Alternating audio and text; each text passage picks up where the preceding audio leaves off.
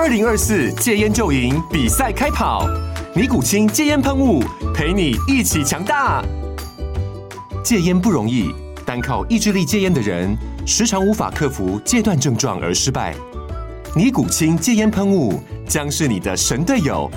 简单一喷，药品急速释放，立即缓解七大戒断症状，不限场合提高戒烟成功率。除了尼古清神队友，你还可以寻求专业医疗人员协助，一起迈向戒烟成功之路。尼古清戒烟喷雾，用科学方法戒烟，请咨询全台各大药局及戒烟门诊。本广告由尼古清戒烟喷雾、卫部药书字第零二七八三五号提供。嘉安嘉护股份有限公司，台北市中山区民生东路三段二号十楼，北市卫药广字第一一三零三零一九零号。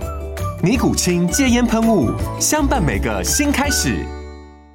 Hello，大家好，欢迎再次收听《实话实说》，我是时代力量立法委员王婉玉。我们这次啊要来开启一些新的单元，主要是想透过这个 Podcast 跟大家聊一聊这一周来的大小事情以及我的看法。首先呢，我们会看到说上个周末在桃园的龟山发生店员提醒戴口罩，但是却被刺死的情况。我们会看到说有蛮多新闻标题都提到这个凶手可能有精神疾患等等的部分。那但是实际上呢，我们也看到陈时中部长有来澄清说明说，呃，当事人就是行为人，他是因为失眠就医，而不是因为精神疾患相关的部分。所以我们想提醒的是说，当我们在看待这些新闻的事件，过去我们一直很努力的是希望精神疾患不要被污名化的情况，我们也希望能够大家一起在呃看时事的时候，能够多加了解事实层面上是怎么样的一个情况。那除了在这个龟山发生的戴口罩提醒戴口罩被刺死之外，我们也看到在十一月中的时候有发生这个台中的事件，就是开车擦撞玛莎拉蒂之后遭对方持棒球棒打到颅内出血，又或者是在二十二号的上午，新北市有一名男子在小孩上学返家的途中遭到枪击死亡。我们看到说最近这几起其实都让大家非常的担忧，台湾的治安怎么了？出现了什么问题？但是我们却看到我们的许国勇部长在媒体上表示说，带球棒在车上要让警察做注记，又或者是在治安汇报之后表示说店员可以自备辣椒水，这些发言都引起大家的热议，然后也质疑这些规定是不是治标不治本。我我也觉得这件事情非常的荒谬，就是说你贵为一个部长，你应该是要为台湾的治安负起责任，而且应该要具体来做改善，而不是说告诉大家说，哎，有球棒就要注记哦。然后后来大家觉得很奇怪，是那如果棒球队都有带球棒，是不是要被注记？所以在许国勇后来也有在呃之后补正说。而是当警察临检发现车内有刀械、球棒或其他危险物品，而且携带者有暴力诈欺、地下钱庄或帮派组织者，才会给予注记。对一般民众的运动的部分不会注记。所以这件事情很奇怪的是，呃，我们也看到说警工会这边或是检察人员也有一些意见，表示说有这些犯罪前科的部分，有暴力诈欺、地下钱庄、帮派组织的这些背景的情况下，他原本就应该在我们的警政系统上做注记，也不会是这个有球棒在车上才应该要做注记。所以这非常的没有办法让人家理解和匪夷所思，又或者是刚刚提到的这个自备辣椒水部分，它原本就是可以买得到的东西的情况下，作为一个内政部长，你应该要想的是怎么样让大家能够更积极的在安全上有所保障，而不是告诉大家说，我就自己去买就好啦。我觉得这作为一个政府机关，其实非常的不适合。那我们会看待说，我们之前曾经提到说，我们在思考的或许有几个面向可以让大家来讨论看看，包括说在职场安全的部分，该怎么样来去做一个加强的教育训练。原因会这样说，就是在于说，我们看到有一些呃研究资料显示，职场暴力的盛行率以零售业为第一名。那所以像刚才提到这些超商的情况，如果是在深夜，它可能是一个比较一个人执勤的状况，所以它发生这样意外的时候，其实很难积极的来做处理。但是既然它是一个盛行率比较高的产业，或是比较高的。呃，职职务的工作下，我们在上上任上工之前，就是在进入职场之前，呃，相关的主管、相关的主管或是相关的公司，是不是也应该要给予他们相对应的资讯？比如说，遇到紧急事件该怎么样来做一个处理？就像我们如果去工厂端工作，或者是去到一些职场上工作，其实大概也会有所谓的教育训练，让你知道，如果发生意外、发生什么事情的时候，我们要怎么样来做呃解决的 SOP 的这些情况，其实都可以透过职前训练，当大家在当下比较知道该如何反应。又或者是像，其实我们有一个一一零的视讯报案 App，这件事情呢、其实之前我们我觉得应该蛮多人都不太清楚的。如果有这个 App，它就可以连上网络，就更能能够用这个即时视讯的方式来做一个报案，然后并且以文字辅助的方式来做对谈，同时也可以透过 GPS 的系统来回传报案者的位置。像这些资讯，其实就可以在职场上上任之前、上工之前，先让这些职员们能够了解清楚。我觉得这也是另外一种能够积极的作为。那作为政府机关，我觉得应该要做的是。像呃，我们应该要从根本的上方面来做起，包括说呃，整体的这些高光和而少脆弱家庭的支持系统，又或是精神疾病的治疗或资源、矫正教化的部分、更生关护的部分，以及我们在这个呃社会安全之下有哪些事情都应该要聚集来讨论。在国家的立场，应该在整体的治安上应该要有所推推进，如何来做一个具体的讨论和改善，其实都是徐国勇部长应该要做的事情。像是我们根据这个行政院强化治安汇报实施要点第四条里面就提到治安汇报。应该每两个月召开会议一次，但是现况却是三年来的治安会议只有召开六次，和法定的这个三十六次相差非常的遥远。那今年的治安汇报目前召开的时间是一月、三月和十一月，所以像我们看到这些治安问题，你作为一个部长，你却说哦有棒球棒要注记或是要来自备辣椒水，但是却不召开治安汇报，没有办法如期来做召开，以及说在治安汇报上有没有来聚焦的来做讨论，我觉得这件事情都必须要来被检视，而且应该要积极来做努力，因为。您是部长，而不是一个民众，不应该用这种方式来回应这些社会上遇到的治安上的疑虑。好，这是我们今天跟大家分享的第一个新闻。那接下来呢，大家可能也都非常感受到近几年来的这个物价其实是持续上涨的。那大家都会非常的有感，然后觉得东西都变贵了。之前我们也看到主计长朱哲敏就表示说，蚵仔面线的价格是非常便宜的，然后跟现在现实脱节很大，然后并且表示说，哦，物价上涨怎么办嘞？那我们来就来跟各大卖场道德劝说。能撑下去就一起撑吧，不要全面性的涨价。又或者是我们看到，呃，王美花部长也说，他感受到物价的压力了，所以想要来跟大卖场的业者讨论，要不要设一个平价专区。但我们在提的这个物价上涨，它其实不是只有说应该要提供一些低价的东西给大家来做买卖，而是在于说，呃，整体的物价的上涨，大家非常有感，我们到底该如何来处理，或是如何来避免这样的情况的发生，或是不合理的物价上涨的发生。但我们却看到的是，央行总裁杨金龙的表示说，物价温和上上涨是健康的哦，年轻人负担不起的时候就先租房吧。好，那我们首先来看待一个数据面的部分。中华民国的统计资讯网有看到，一百一十年十月的 CPI，也就是消费者物价指数，比去年的同月上涨了百分之二点五八，而九月跟去年同月比起来，上涨了二点六四，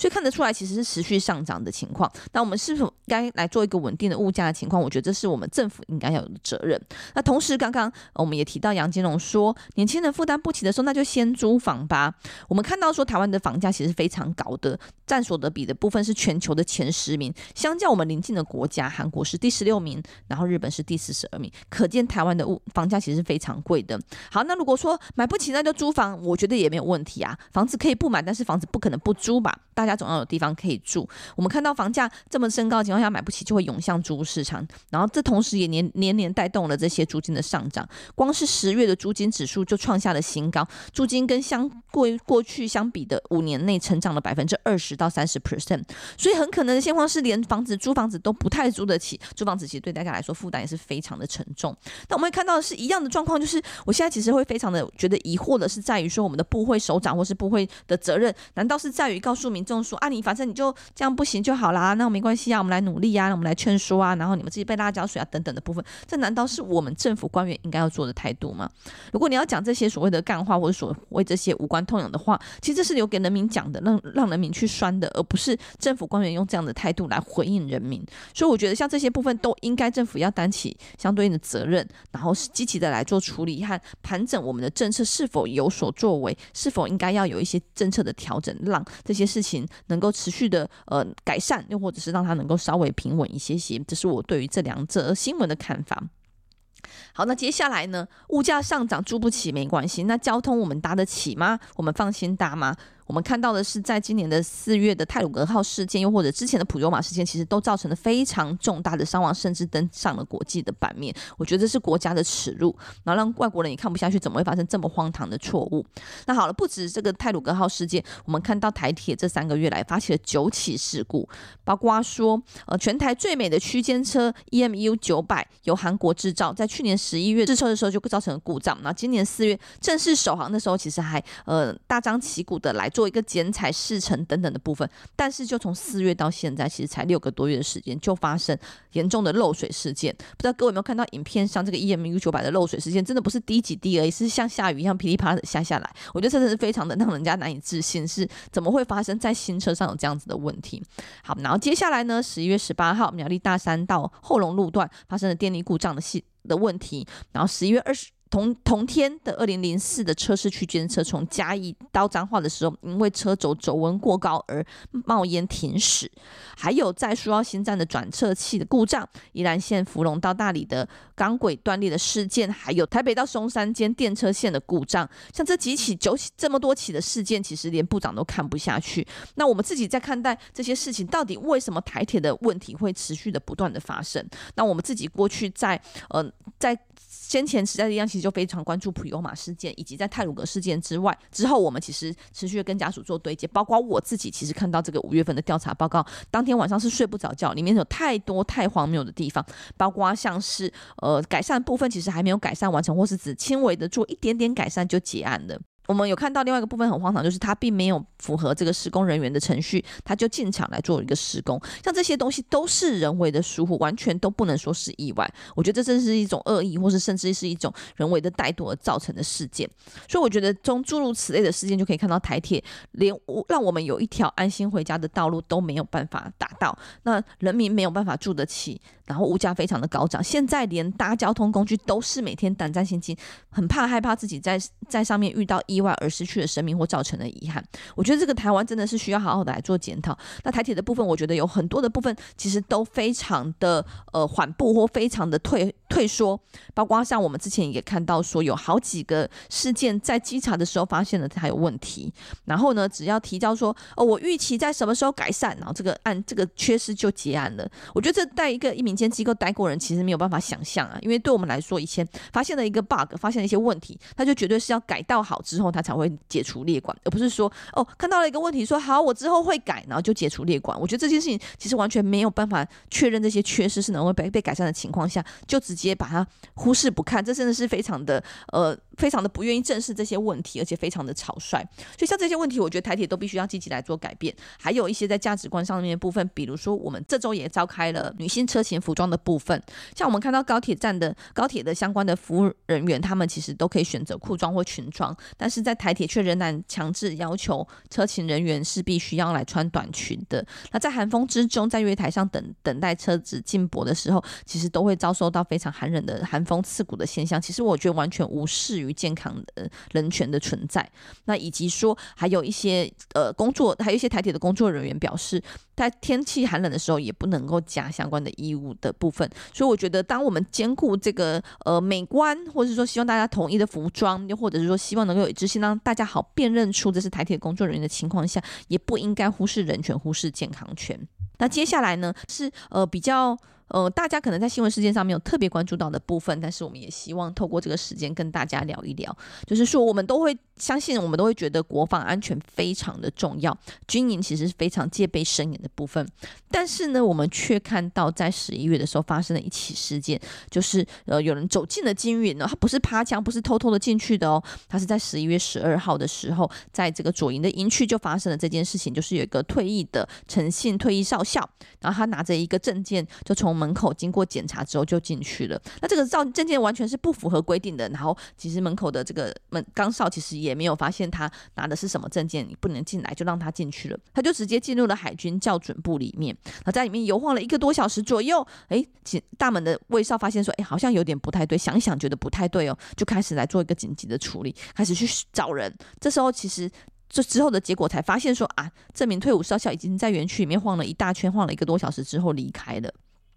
离开之后，这发生在深夜。好，那第二天发生什么事情呢？这个营区呢就开始做清点，说，诶，有没有发生什么异状？有没有资讯不见？有没有钱不见？有没有物品遗失？有没有财产的遗失等等的部分？然后这样一直盘点盘点到今一整天完了结束之后。一整天的盘点之后，才通知军方才通知宪兵队报警处理。哎，其实闯入营区这件事情原本就不合规定、不合法的情况，就应该要紧急来做报警处理啊。所以这件事情发生在周末，然后警报警处理之后，在周二才找到这一个人。那我们试想是这样的事情，如果他真的是有想要偷窃机密或是为所欲为的话，到。到我们当他晃了一个多小时，然后又到了隔天的傍晚才去通报，然后以及通报之后过这么多天才找到人。如果他真的偷窃了什么机密，是不是早就已经泄露和移转出去到后面的 后面的接续者上面？其实这完全就是动摇国安啊，或是说让我们的整体的军营的安全非常的不让人家信任。所以像这些事情，我都觉得都是在台湾现在蛮荒谬的部分。然后也透过今天的机会跟大家聊一聊这个周发生的时事，然后希望大家能够一起来关注，一起来监督政府，一起来要求政府应。应该要具体来落实各项的改善措施。好，最后也提醒大家，跟大家做一个分享，就是这周五就是 Black Friday 的购物节了，就是在感恩节的隔天。其实这是从美国开始就有这样子的购物的活动。那我们也看到说，各大卖场以及一些网购平台其实都有提出有推出一些很优惠的价格的物物品。那大家在采购的同时啊，也希望大家能够一起来思考，我们在购物的时候如何能够减少包装或是减少这个一次性的耗材。那同时也提供给大家，就是之前环保署推出了一项循环循环 箱。的计划在第一期的计划当中，其实试办的效率蛮不好的，回收率大概只有两三成的部分。那我们其实看待这个数据的分析以后，发现说，如果在这个循环箱是让大家呃能够自己选择你要不要用，选择是不是要用循环箱的循环箱或循环袋的情况下，回收率其实有高达八成。但是如果是随机分配的情况下，回收率就只剩下了二到三成。那我觉得这可以理解，因为其实我身边就有很多比较关心环保的人士，或者比较关心垃圾制造的问的的问题的人。就会很希望能够有这样的选择。那因为自己本身就比较关心，所以一旦拿到这样子的循环箱或循环袋，当然也会很愿意来配合回收。所以我们看到的是第二期的部分上路喽。跟第一期相比，这次响应加入的电商更多了，有八家的网购平台，包括 PC Home 二十四小时购物、某某购物网、Uniqlo、Queen Shop。台硕购物网直接跟农夫买，禁毒五郎、鲜乳坊这八家网购平台愿意一起来为台湾的环境来努力，而大部分的部大部分的业者都有提供让消费者自己选择的部分。所以呢，如果你们在星期五的时候来有大量的采购或是有很多的采购计划的时候，不妨也考虑选择一个比较稍微环保的方式，能够用循环箱或循环袋来减少从出货端到末端消费者制造的这些可能一次性的垃圾。好，我们希望大家轻松购物的同时，也不要太多愧对于环保。退归对于地球的心情，我们希望能够购物的情况下，也能够在比较环保的选择之下来做采购。希望大家买的愉快呢，也生活过得开心。那今天的 p o c k e t 就到这边喽，谢谢大家，拜拜。